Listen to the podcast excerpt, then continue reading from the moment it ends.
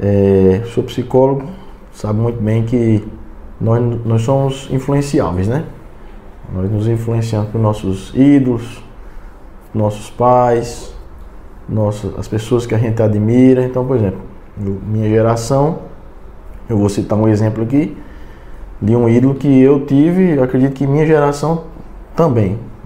Ayrton Senna. Ele falava: se você se esforçar, se você trabalhar, se você tiver fé em Deus e se você for perseverante, você vai vencer.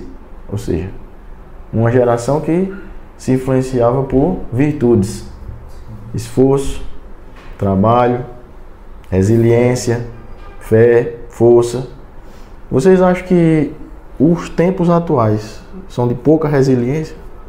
E isso deixa mais suscetível, por exemplo, as pessoas estão buscando mais é, resposta para os seus problemas, em, dar vazão com o uso de substância, até mesmo de substância lícita com álcool, certo? O, o, o que está sendo está faltando e, e, e, nisso integrar nisso qual seria o papel da família ou de uma espiritualidade. Hoje a gente vive com o discurso de, de não estou fazendo julgamento aqui, logicamente, mas qualquer religião, se está faltando espiritualidade também, a gente vive com o discurso de que do Estado laico ou, ou, ou de que é, as pessoas não não estão dando mais tanta bola para a religião, mas a espiritualidade, a, a, a, influência por pessoas que realmente querem o bem do, do filho, por exemplo, da família, os pais, pode fazer diferença. Ou um esportista, um atleta, certo? Que, que, que, que pratica esporte, que cultua a saúde, né? que cultua virtudes. Isso pode fazer diferença para que os jovens não se sintam bem, não tenham vontade de usar droga? Ah, eu concordo. Na psicologia, a gente. E a experiência me mostrou o seguinte: são dois pilares, eles não são só importantes, né? eles são indispensáveis na formação do ser humano: amor e limites. Ele tem que ter amor e limites. A gente educa muito mais dizendo não. Não é aquele não mecânico para tudo dizer não. É um não explicando por que está dizendo não e convencendo a pessoa para que ele realmente aceite aquele não. E, e a, a, minha geração foi criada assim também, com muito amor e, e e com os limites. Os limites necessários. O pai e a mãe sempre foram autoridades. Porque se a criança não aprender a obedecer pai e mãe dentro de casa, ela não vai obedecer o professor, não.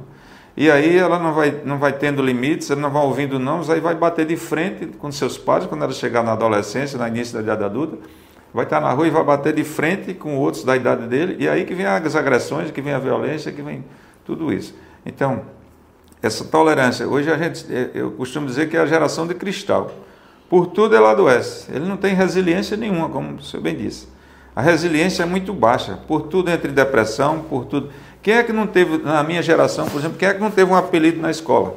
Todo mundo teve um apelido. Mas um apelido na escola é, é bullying e é sinônimo de depressão, é sinônimo de uma série de fatores, de medicamentos, e tem que recorrer à farmacologia, recorrer à psicologia, recorrer a uma série de coisas. Quer dizer, é a geração de cristal. E ainda vou mais, senhor ainda vou mais longe.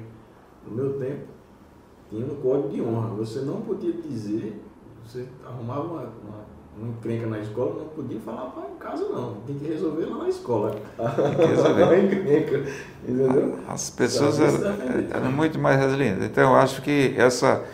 Perdemos, perdemos a regra, a régua, não é nem a regra, porque não existe uma regra infalível de educação, mas a régua da educação. As famílias acho que foram, passaram muitos e, e por um, uma, uma, uma, época de repressão né, no país e tal, que foram muito tolhidos, então, ou foram criados os pais muito rigorosos, e depois começaram a, a afrouxar demais. Então, é preciso que a sociedade encontre novamente essa régua, essa medida da educação, que não é simples, mas que a gente tem que ter essa consciência que precisa. E essa é uma obrigação de pai e mãe, não é de professor na escola, não. É obrigação de pai e mãe. E por incrível que pareça, as escolas também, eu tenho uma crítica em relação às escolas, porque as escolas hoje, especialmente as escolas particulares, elas se preocupam muito com o primeiro lugar no vestibular, primeiro lugar no Enem. Então hoje se formam excelentes técnicos, mas péssimos cidadãos. Então o que está faltando é a gente se preocupar com a formação cidadã, de respeito ao próximo, de respeito aos mais velhos, de ajudar uma pessoa idosa a atravessar a rua, de ensinar esses valores humanos às crianças e não só com o lado técnico. Porque, repito, nós temos excelentes físicos, excelentes engenheiros, excelentes técnicos em todas as áreas, mas na maioria das vezes não são bons cidadãos. Sim. Arnaldo, quer considerar isso? Eu acho, eu fiquei aqui ouvindo os dois falarem, tanto Deusimar quanto o Saulo, e a minha ideia era justamente a seguinte: a gente precisa fazer uma entrevista à parte, só para falar sobre esse assunto, porque eu acho que é o que mais chega no consultório, né? Essa questão da falta de limites, como Deusimar apresentou de forma brilhante, a questão de como os pais não sabem lidar hoje com as demandas dos filhos, a geração que é essa geração muito frágil e que de fato por tudo já pensa em algo mais sério do tipo, ah, eu não consigo, eu não vou em frente, é, eu vou me matar. É, é um tema muito delicado e que é, é extremamente presente no cotidiano da psiquiatria.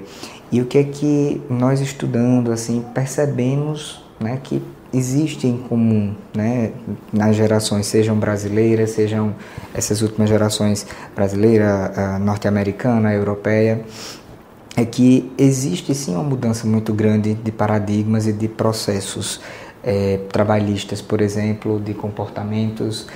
E o que aconteceu? A tecnologia veio como uma ferramenta excelente para alavancar o desenvolvimento da humanidade é inquestionável o papel e a necessidade que tais, tal ferramenta tem. Por outro lado, uh, existe uma ampla divulgação de muito daquilo que não deveria. Né? E muitas vezes os pais se perdem nesse processo. Então, os filhos muitas vezes se refugiam nas redes sociais, mas são sozinhos na prática. A realidade é de uma pessoa que está ali trancada naquele quarto, isolada, é, muitas vezes triste, sem motivação, mas que ela alimenta um ego que vive num universo paralelo que é o metaverso. Então, isso traz impactos extremamente é, ruins na formação de cada ser humano. Então, eu concordo sim que faltam esses limites. Os pais hoje têm trabalhado cada vez mais e os filhos têm tido contato com os mesmos cada vez menos. Então, os nossos referenciais, os nossos ídolos, eles têm sido escassos. E quem é que assume esse papel?